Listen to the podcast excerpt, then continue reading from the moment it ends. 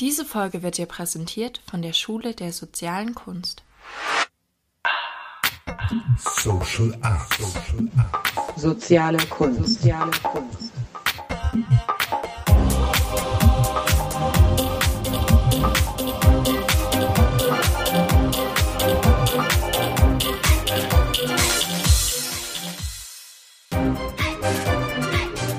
Soziale Kunst. Herzlich willkommen, liebe Zuhörerinnen und Zuhörer, zu unserem Podcast Soziale Kunst, Social Arts. Mein Name ist Rahel Saboldelli und ich spreche heute mit Melanie Graf. Ich freue mich, dass ich hier bei dir sein darf. Hallo Melanie. Hallo, ich freue mich, dass du hier bist. Ähm, heute wollen wir ein bisschen sprechen über dich, wer du so bist. Ich finde, wir sollen sprechen, wie wir uns kennengelernt haben. Und das Überthema heute ist Furcht. Ähm, wir haben eine Reihe äh, und einen Impuls. Jeden Monat haben wir uns gesagt, dass wir den ersten Monat, wo wir jetzt diesen Podcast ins Leben gerufen haben, ist das Thema Furcht. Das nächste Thema wird Freiheit sein und dann kommt das Thema Tod. Und ich finde es so super passend, weil es ist auch mein irgendwie allererstes Interview und ich habe auch voll Furcht und Schiss und ähm, ich freue mich mit dir dann, dass wir uns diesem Begriff nähern. Aber erstmal soll es um dich gehen. Wer bist du? Ähm, und da vielleicht, wenn es dir möglich ist, zu beschreiben, die rückwirken, wenn du deine Vergangenheit betrachtest, die Etappen, die dich ähm, die Fähigkeiten ausbilden haben lassen, die du jetzt sozusagen in deinem jetzigen Leben hast, um und die dich zu dem machen, was du bist. Okay, ähm, dann würde ich mal anfangen, wie wir uns kennengelernt haben. Ähm, ganz kurz, das war letztes Jahr. Äh, und zwar bin ich umgezogen ähm, in eine Zweizimmerwohnung, ähm, habe mich total gefreut und habe dann da ungefähr eine Woche gewohnt und festgestellt, dass ich ganz unglücklich bin, ähm, weil mir die Straße, die direkt vor dem Fenster vorbeifuhr, äh, oder die Autos, die da vorbeifuhren, das war mir alles zu laut. Das habe ich äh, nicht, nicht richtig eingeschätzt. Genau. Und dann habe ich viele Telefonate mit der Hausverwaltung geführt und gefragt, was man machen kann. Und schlussendlich habe ich mich dann irgendwann entschieden, okay, ich muss zurück in meine alte Wohnung. Und dann, ähm, genau, hat die Hausverwaltung mir die Telefonnummer von dir, von Rahel, geschickt. Die habe ich angerufen und am selben Abend ist sie vorbeigekommen, um sich die Wohnung anzugucken. Und da sind wir ins Gespräch gekommen. Ich glaube, du warst auch über eine Stunde bei mir. Ähm, und das war irgendwie schon, ich war ganz erleichtert irgendwie, weil das irgendwie ein, ein nettes Gespräch war und ich so das Gefühl habe, ähm, du hast dich sehr gefreut und ich kann jetzt in diesem ganzen für mich doch äh, Unglückssituation ne, umziehen und dann wieder zurückziehen. ist ja nichts, was man was leicht ist und was, äh, was schön ist, irgendwie trotzdem so eine Freude da war, die du, die du reingebracht hast. Genau, und dann haben wir das irgendwie alles zusammen ein bisschen gemanagt. Ähm, haben uns ein Umzugsunternehmen geteilt, wenn du dich erinnern kannst, und sind dann an einem Tag, ich bin ausgezogen, du bist eingezogen. Und dann haben wir noch irgendwie Strom, äh, Internet, genau, wir waren ja noch bei O2 ein paar Mal. Ja, es war ein bisschen Chaos für uns beide. Es war eine Chaoszeit, also für mich absolut und ich, äh, für Rahel auch, also für dich auch. Ne? Ähm, und da sind wir zusammen durchgegangen. So haben wir uns kennengelernt und sind dann im Kontakt geblieben. Genau, was ich sehr schön finde. Die Geschichte geht ja irgendwie noch mal noch ein bisschen weiter. Also die Sympathie war eben schon bemerkenswert. In der ersten Minute habe ich mich so wohl gefühlt, irgendwie darf ich jetzt mal hören, wie laut es ist. Oh mein Gott. Und das Witzige war auch, ich habe dich gefragt, wieso ist dir das jetzt zu laut? Wieso? Ich hatte da schon eine Ahnung. Und dann habe ich dich gefragt, was machst du denn beruflich? Ja. Und ich kann mich erinnern, äh, dass du halt gesagt hast, äh, du arbeitest als Sozialarbeiterin, wenn ich das richtig weiß. Mhm. Und dann habe ich gesagt, aha, da, äh, jetzt verstehe ich. Du brauchst also absolute Ruhe. Dein, dein, das, was von dir gefordert wird, am während deiner Arbeit musst du wirklich äh, sozusagen dich erholen äh, und Ruhe haben. Und ich hatte aber eben dann schon entschieden, ich mache, ich arbeite ja auch in dem künstlerisch-sozialen Bereich, aber ich mache, ich hatte da gerade eine Änderung in meinem Berufsleben vorgenommen, wo ich dachte, ich halte jetzt Straßenlärm aus. Und die Geschichte geht aber noch weiter, weil dann bist du da eingezogen und ich habe mich äh, gefreut äh, wie ein äh, kleines Kind, dass ich diese Wohnung äh, bekommen habe, was wirklich die beste Wohnung ist, die es überhaupt gibt in Berlin. Äh, super schön geschnitten und total genial. Aber dann ist ja die Sache so, dass äh, leider Gottes ähm, meine Mutter verstorben ist und ich dann ganz, also zuerst war sie jetzt sehr krank und ich habe ich habe sie gepflegt und war viel in ihrer Wohnung, in der Wohnung meiner Mutter.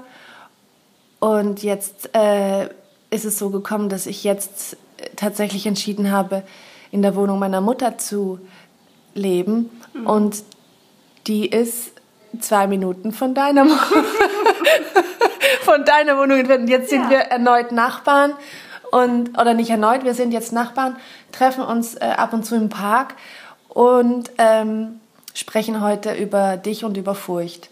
Also ich finde es bemerkenswert, weil äh, tatsächlich ich in, je älter ich wurde, hier sind es ja nicht sehr viele neue Menschen, die man, die ich kenne, also ich spreche jetzt von mir, die ich neu kennenlerne.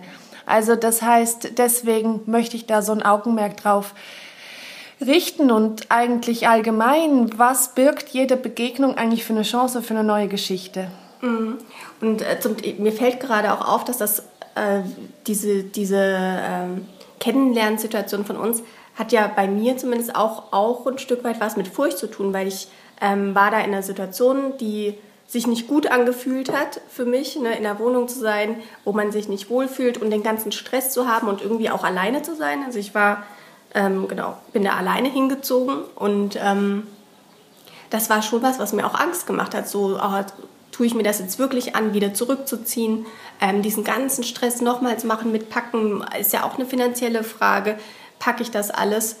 Ähm, und da bist du gekommen. Und ab dem Moment habe ich auch gedacht, Mensch, Rahel, die schafft so viel, dann schaffe ich das auch. Du hast mir echt ein bisschen auch die, die Sorge und die Angst und die Furcht genommen vor der Situation. Also es hat einfach diese, diese ganze für mich echt nervige und anstrengende und beängstigende Situation erleichtert, dass, dass ich dich kennengelernt habe und wir das so irgendwie ein Stück weit zusammen gemeistert haben mit O2 besuchen und ne, ich habe ja schon alles abgeschlossen gehabt. Stromvertrag, Internetvertrag, was weiß ich was alles. Ähm, genau. Die, du hast mir sogar Sachen abgekauft, die ich schon Die schöne Lampe. Hatte. Dito, also das heißt, äh, wie, also ich hatte auch eine scheiß Zeit oder so etwas mhm. und äh, war wirklich überrascht. Ach, wie nett kann das jetzt plötzlich mit so einem zufälligen Menschen sein? Ja, ähm, wir gucken noch mal auf die Uhr. Ähm, ja, wunderbar. Wir sind sehr schön in der Zeit.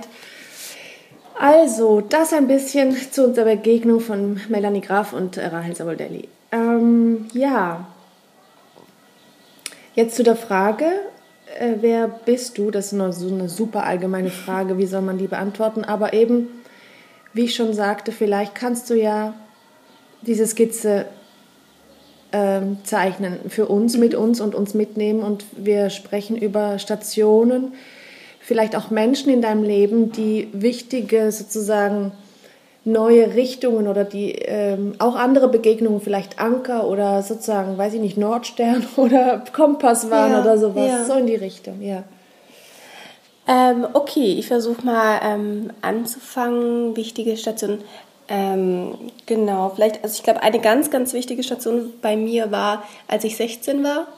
Mm, ich habe eine Erkrankung an der Wirbelsäule und da war ich, also mein 16. Lebensjahr habe ich mm, mehrere Monate im Krankenhaus verbracht mit drei Operationen an der Wirbelsäule auch, die, die wurde auch versteift.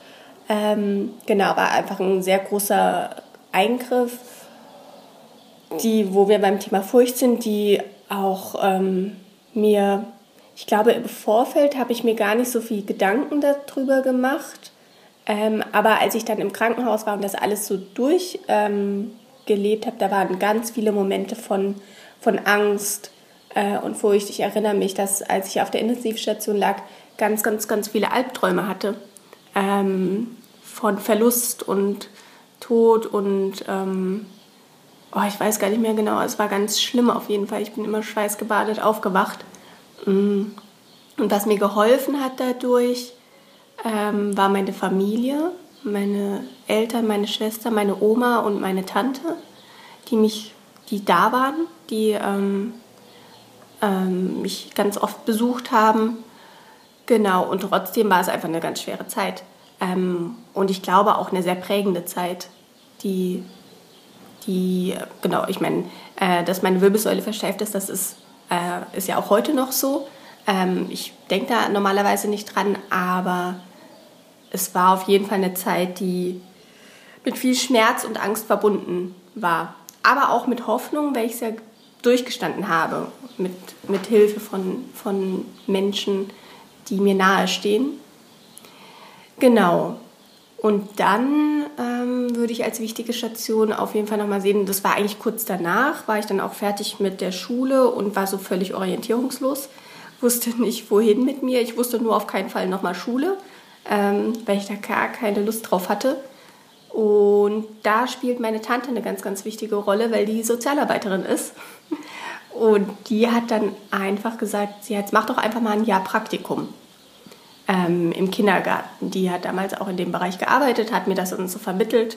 Ich hatte keine Ahnung, was ich machen soll. Ähm, und dann habe ich das gemacht und habe festgestellt, das war eigentlich eine sehr schöne Erfahrung, dass das das erste, also war so das erste Mal im Leben, dass ich gedacht habe, so ja, das ist was, was ich wirklich gut kann äh, mit Menschen.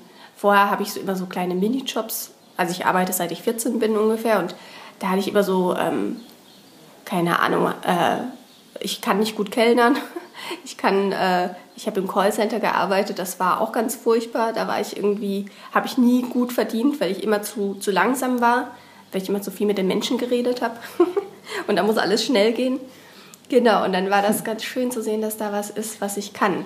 Genau, so, so bin ich äh, mhm. zu meinem Beruf gekommen, Sozialarbeiterin. Durch deine Tante? Mhm. Genau, die hat mich, ähm, ich würde sowieso sagen, dass meine Tante ein großes Vorbild für mich ist. Ähm, die hat mich da, dahin gebracht. Ähm, wo ich, bin ich sehr froh darüber auch. Und dann, glaube ich, ist nochmal ein ganz wichtiger Punkt, ähm, als ich 28 war, also fertig mit dem Studium, habe ich mich getrennt von meinem damaligen Freund. Ähm, und dann bin ich alleine nach Berlin gegangen. Beziehungsweise meine Schwester war schon hier, aber die war der einzige Mensch, den ich kannte in Berlin. Ich hatte kein Geld, ich hatte keine Wohnung, ich hatte keinen Job. Und genau, bin mit einem Rucksack nach Berlin gekommen. Und genau, war natürlich auch mit ganz viel Angst verbunden. 28? Mhm. Genau, und ähm, dann habe ich. Äh, Passt ich, ja in diesem Siebener-Rhythmus, wenn man so sagt, dass alle Siebener-Jahre so wichtig sind. Ja, stimmt. Zack. Ja, gut. Und wie ging das dann dann los? Also dann äh, war das, äh, hattest du da Angst vor diesem Alleine oder warst du da mutig und hast gar nicht drüber nachgedacht? Scheiße, kein Geld äh, nur ein Rucksack, keine Wohnung, kein Freund, kein Job? Oder war das so yeah, Abenteuer oder wie war das? Ich glaube, es hatte so beide Seiten. Also es gab so ähm, Momente, wo ich mich total darauf gefreut habe, was jetzt alles kommt und alles cool fand und äh, mhm. aufregend. Und dann gab es aber auch viele Momente, wo ich äh, da saß und dachte, was mache ich hier eigentlich? Oh nee, soll ich nicht lieber zurückgehen? Und da weiß ich, äh, das sind, sicheren Hafen. Genau, da ist meine Familie, meine Eltern, ne, da kann ich auch wohnen. Genau. Da, ähm, sind meine Freunde. Da finde ich auch ganz schnell einen Job, weil ähm, ich da einfach Leute auch schon kenne. Ja, ja, ähm, ja. Und genau, das war schon auch ähm, manchmal schwierig. Und ich finde, gerade wenn man in so eine neue Stadt kommt, wo man niemanden kennt oder kaum jemanden kennt, das ist ja auch was total beängstigendes. So die Angst vorm Alleinsein. Lerne ich, ich war keine Studierende mehr. Äh, wie lerne ich denn jetzt jemanden kennen? Ne? Oder bleibe ich jetzt alleine und habe keine Freunde mehr und vereinsame total? Das ist sowieso so eine, glaube ich, große Angst von mir. ähm, das, äh, so ein bisschen Angst vor dem Alleinsein. Ich glaube, ich kann gut allein sein, aber eine Angst, also man hat ja trotzdem immer wieder das Bedürfnis, auch Menschen an sich näher an sich ranzulassen oder mh, genau gerade in Situationen, wo es einem nicht gut geht, sind die, sind die einfach enorm wichtig. Und wenn dann niemand da ist, ähm, dann ist das ganz furchtbar. Ähm, Genau, das ist, glaube ich, eine sehr große Angst, die ich schon immer habe und die auch in der Zeit äh, größer geworden ist oder die einfach auch immer wieder da war zumindest. Ähm, hat auch lange gedauert, bis ich mich so eingelebt hatte, würde ich sagen. Also bis ich so, also ich habe dann relativ, nach drei Monaten oder so habe ich einen Job gefunden ähm, und dann auch eine Wohnung. Ähm, aber bis ich so sagen konnte, ja, jetzt fühle ich mich sicher ähm, hier und angekommen, das ging bestimmt drei Jahre oder so. Wie lange bist du jetzt schon in Berlin? Jetzt bin ich bald sieben Jahre in Berlin. Oh, dann bist du reif für, den nächsten. oh, Oh mein je. Gott, ja, das ist ja immer die siebener Jahre. Und ähm, was ist denn deine Berufung und dein Beruf? Genau, also ich bin Sozialarbeiterin und ähm, arbeite mit Familien, die ähm, die Schwierigkeiten, also mit Eltern hauptsächlich, die Schwierigkeiten haben ähm, in der Erziehung mit den Kindern, die an ihre ähm, Grenzen stoßen, die überfordert sind, ähm, aber oft auch in, in, in der Partnerschaft Schwierigkeiten haben. Also so Gewalt ist ein großes Thema. Ähm, und genau, eigentlich gibt es ganz unterschiedliche Themen. Also es ist immer ähm, irgendwas in diesem Familiensystem ähm, läuft nicht gut, sodass die Kinder nicht gut aufwachsen können. Und da arbeite ich mit den Eltern dran, dass diese Gefährdung der Kinder, ähm, dass die aufgehoben wird, dass die Kinder gut sich entwickeln können. Wirst du das jetzt noch die nächsten sieben Jahre machen? Liebst du deinen Beruf? Gehst du da tiefer rein? Oder steht was ganz anderes an? Mm, Das ist eine gute Frage. Die stelle ich mir tatsächlich auch sehr oft. Und ich, ähm, ich liebe meinen Beruf. Ähm, ich mache das wirklich sehr gerne. Aber ich merke auch, dass es mich sehr anstrengt, ähm, sich so tief reinzugehen, immer in das Leben ähm, von anderen Mm, und sich damit auch, also sich, sich so einzufühlen ähm, in die Menschen und sich die Probleme anzuhören und äh, mit denen zu arbeiten. Das ist was, was ich total gerne mache, aber ob ich das sieben Jahre noch schaffe, ähm, das weiß ich nicht. Ich kann mir allerdings gerade auch nicht vorstellen, was anderes zu machen. Deshalb, hm. also was ich gerade zusätzlich noch mache, ist eben eine Ausbildung nochmal ähm, im Coaching und da könnte ich mir vorstellen, das nochmal ein bisschen auszubauen. Das ist ja quasi, mache ich jetzt nichts anderes, ne? ich, im- also ich berate und coache ja die, die Eltern auch, aber ich glaube, ich hätte Lust auch äh, Menschen mit anderen Anliegen zu coachen und mit denen zu arbeiten. Also die dann zu mir kommen und sagen so, oh, ich hätte Lust, äh, irgendwie mich neu zu orientieren beruflich oder sowas. Und da, das ist ein bisschen leichter, weißt du, was ich meine? Nee. Ähm, naja, da geht es nicht um Gewalt und nicht um Misshandlung und nicht um Oh, Drogenprobleme ja. und ähm, sondern das kann auch was, was sehr Positives sein. Nicht, dass meine Arbeit jetzt immer nur negativ ist, aber die Probleme sind manchmal schon sehr hart, die oder sehr oder diese Schicksale mit anzusehen, Ja. ähm, das ist manchmal hart. Und das ist Und, und auch äh, die, manchmal die Tatsache, dass man tatsächlich auch nicht helfen kann. Das heißt, Ja. dass jeder Mensch sich eigentlich nur selber, selbst helfen kann. Du kannst im besten Falle natürlich richt, also Richtungen geben oder Hilfestellungen, aber wenn der Mensch dann tatsächlich diesen Sprung nicht selber wagt, dann, äh, dann, und dann, dann passiert nichts und dann muss, muss man da zusehen und das halt einfach lassen. Das ist äh, das Harte, ne? wenn man sich verbindet mit diesen Menschen und man sagt, scheiße, du packst es nicht. Ja. Und genau, man- und das kommt halt doch immer wieder vor, dass man so Schicksale, ähm, dass man da sehr nah dran ist und dann, ähm, keine Ahnung, also soll ich, soll ich ein Beispiel erzählen?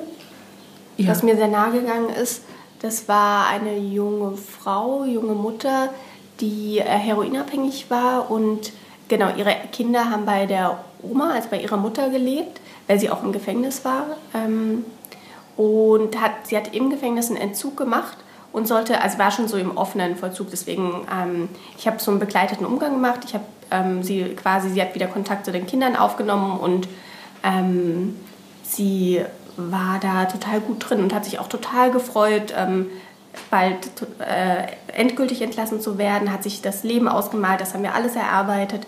Auch so, ne, was, was kann sie dafür tun, dass ähm, sie nicht, keinen Rückfall bekommt. Und ich war mir ganz sicher, dass diese Frau das schaffen wird. Jetzt so einen Wilden gehabt. Und die Kinder haben sich auch total gefreut, ähm, dann ihre Mama wieder zu haben. Genau, so ich auch eine positive Prognose abgegeben habe, ähm, weil das Jugendamt, das muss ich auch immer mal wieder machen. Ähm, also das Jugendamt will dann von mir ab und zu mal wissen, was ich eine fachliche Einschätzung habe. Und genau, die ist bei mir sehr positiv aus, ausgefallen und dann ähm, wurde die Mutter entlassen und ich glaube drei Wochen später hat die Oma mich angerufen und erzählt, dass, es ein, dass sie einen Rückfall hatte und der Kontakt jetzt abgebrochen wurde zu den Kindern. Und ich weiß nicht, ähm, ich war dann nicht weiter in, in der Familie drin. Ich weiß nicht, wie es ausgegangen ist, aber die Oma hat sich sehr resigniert angehört und hatte da wenig Hoffnung, weil sie müsste ja quasi, also sie war da wohl wieder in so einem Sumpf drin, also hatte auch alte Kontakte wieder und so. Und das, ja. Die, die Frage ist ja, wie schöpfst du die Kraft und wie wirst du nicht ausgesagt? Wie schöpfe ich eigentlich meine, aus meiner eigenen Kraft? Wo ist meine, eigenen, meine, mhm. meine eigene Kraftquelle? Das heißt, die Gefahr, dass man verbrennt, ist ja da und die, die große Frage, die ich und die wir vielleicht auch in das ähm, in der Sozialkünstler-Ausbildung äh, immer wieder bewegen, eigentlich, wie kann der Mensch eigentlich die eigenen Kraftquellen aus denen schöpfen? Mhm. Ja, also danke für, das, für diese Reise, äh, die äh, wir mit dir jetzt äh, mitgehen konnten. Das ist natürlich nur eine kleine Skizze, aber trotzdem sind irgendwie je, ist ja jede Biografie einzigartig und jede Biografie passt in dieses Schema von der Heldenreise, von dieser großen Odyssee. Das ist einfach so spannend. Das sind die gleichen Muster, die immer wieder vorkommen und du hast die so schön beschrieben mit mit alleine rausgehen und soll ich wieder zurück in den alten Hafen, mhm. aber du hast dich getraut und du folgst dem Ruf, dem Reiz, der Berufung und so weiter und so fort. Das finde ich äh, schon phänomenal. Das Universelle, was uns, was jeden Menschen doch verbindet, wenn er den Blick auf sich werfen kann. Und ähm, ja, ich rede so schnell, weil ich irgendwie Angst habe vor dem nächsten Thema. Das ist das, dieser Begriff Furcht. Äh, der macht mir auch Furcht, wie soll man darüber sprechen? Und wir haben uns im Park getroffen und haben einfach so, habe ich dich mal gefragt, ja, wie könnte man das? Und dann war das schon so spannend. Jetzt ist mal gucken, wie wir jetzt da nochmal, mhm. äh, was ist das? Was macht, was ist das für dich, Furcht? Was fällt dir dazu ein? Hm. Ähm, ich tue mich ja so ein bisschen schwer mit der Trennung von, von Furcht und Angst. Ähm, weil ich, ich glaube, dass das sehr häufig synonym verwendet wird. Also zumindest mache ich das bislang immer. Und ich habe in Vorbereitung auf das Gespräch mal nachgelesen, ähm, weil ich das tatsächlich nicht wusste. Und es gibt einen, gibt einen Unterschied, also zumindest das, was ich jetzt gelesen habe. Ne? Ich weiß nicht, ob da alle Quellen äh, dasselbe sagen, aber das, was ich gelesen habe, ähm, besagt, dass Furcht ist, ist so, eine, so was ganz Akutes. Äh, also da ist eine Gefahr und dann hat man Furcht. Und Angst ist ein Gefühl, was man hat, was auch subtiler sein kann. Also was man, wenn man zu Hause ist, ähm, zum Beispiel Angst vor der Dunkelheit oder sowas. Ne? Ähm, Keine reale Bedrohung im Prinzip, genau. sondern diffusere, diffuser. Ja. Und ich glaube, dass Angst ist was, was ich auf jeden Fall häufiger erlebe. Also ein Gefühl von Angst ist was, was ich relativ häufig erlebe erlebt habe in meiner Vergangenheit ähm, und auch immer noch erlebe. Ähm, und Furcht, also so eine ganz akute, ähm, akute Sache, das weiß ich gar nicht. Ein Bär hat dich angegriffen im, im ich Wald. Hab, ich habe interessanterweise da neulich erst vor ein paar Tagen mit meiner Schwester drüber geredet, weil ähm, sie war hier zu Besuch und sie hatte, wir hatten es irgendwie von ihrer Reise nach Australien und da war sie auf einem auf einem Schiff und es gab ein ganz, ganz schlimmes Unwetter und sie hat sich auch nur übergeben müssen und das war ganz furchtbar und das war ein Moment, in dem sie wirklich, also meinte sie, Todesangst hatte. Also da glaube ich, und da habe ich dann gesagt so, ach krass, echt, boah, ich glaube, sowas hatte ich noch nie. Und mir ist in dem Moment auch nichts eingefallen, ähm, wo man, wo ich so richtig in einer Situation war, die, die bedrohlich war. Also ich meine, dass man mal irgendwie nachts im Dunkeln nach Hause läuft und, ähm, und, und irgendwie Schritte hinter sich hört und dann irgendwie das Herz ganz dolle klopft und äh, man dann doch schneller läuft, das kenne ich schon. Aber ich habe zum Glück, muss ich sagen, nie äh, eine Situation gehabt, wo ich, wo ich glaube ich, jetzt wirklich so um mein Leben Angst hatte. Ich habe noch was Schönes gefunden. Ähm, ein Zitat von Nietzsche. Drei Viertel alles Bösen, das in der Welt getan wird, geschieht aus Furchtsamkeit. Mhm. Wir müssen es leider jetzt hier ähm, auf sich beruhen lassen und ähm, es ist ja nur eine Anregung für uns und für jeden, der zuhört, wenn er will, da weiter eigentlich zu forschen und zu gucken, äh, wie spielt das für mein Leben eine, was, wie spielt das eine Rolle, wie, wie stark hält es mich im Griff oder hält es mich nicht im Griff. Mhm. Das ist ja das Einzige, was jetzt hier vielleicht einfach als Anregung verstanden werden kann. Ja, weil ähm, wir schließen ab mit, äh, wenn du mir erlaubst, einfach ganz drei, äh, das machen wir bei jedem Interview, drei ganz spontane Fragen und ähm, dann war es das auch schon, liebe Melanie. Äh, eine ganz, äh, die erste Frage ist, wo fühlst du dich lebendig? Ähm, lebendig, ähm, das fühle ich mich, wenn ich mit ganz vielen Freunden, Freundinnen unterwegs bin und ganz viel lache. Was macht dich glücklich? Könnte ich fast dasselbe Beispiel jetzt auch nennen. Aber was mich auch noch glücklich macht, ist, ähm, wenn ich, oh, es fallen mehrere Sachen ein, also wenn ich was richtig Leckeres esse. Mhm was ich total genieße, was, was vielleicht auch nicht, äh, was ich nicht jeden Tag esse. Mhm. Und äh, oh, das ist was total Schönes. Was ist die große Frage, was ist die größte Frage in deinem Leben? Die größte Frage, die mich am meisten beschäftigt. Mm. Mm muss ich kurz drüber nachdenken. Vielleicht, wie möchte ich, also das ist zumindest was, was mich jetzt aktuell beschäftigt, ähm, wie möchte ich leben? Möchte ich Kinder haben? Möchte ich ähm, alleine weiterhin leben? Möchte ich ähm, in einem Hausprojekt leben? Ähm, wie stelle ich mir das vor? Und da habe ich leider immer noch keine Antwort drauf. ja. Vielen Dank, Melanie. Ja, vielen Dank.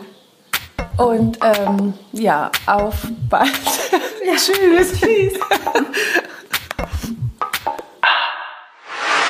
Diese Folge wurde dir präsentiert von der Schule der sozialen Kunst.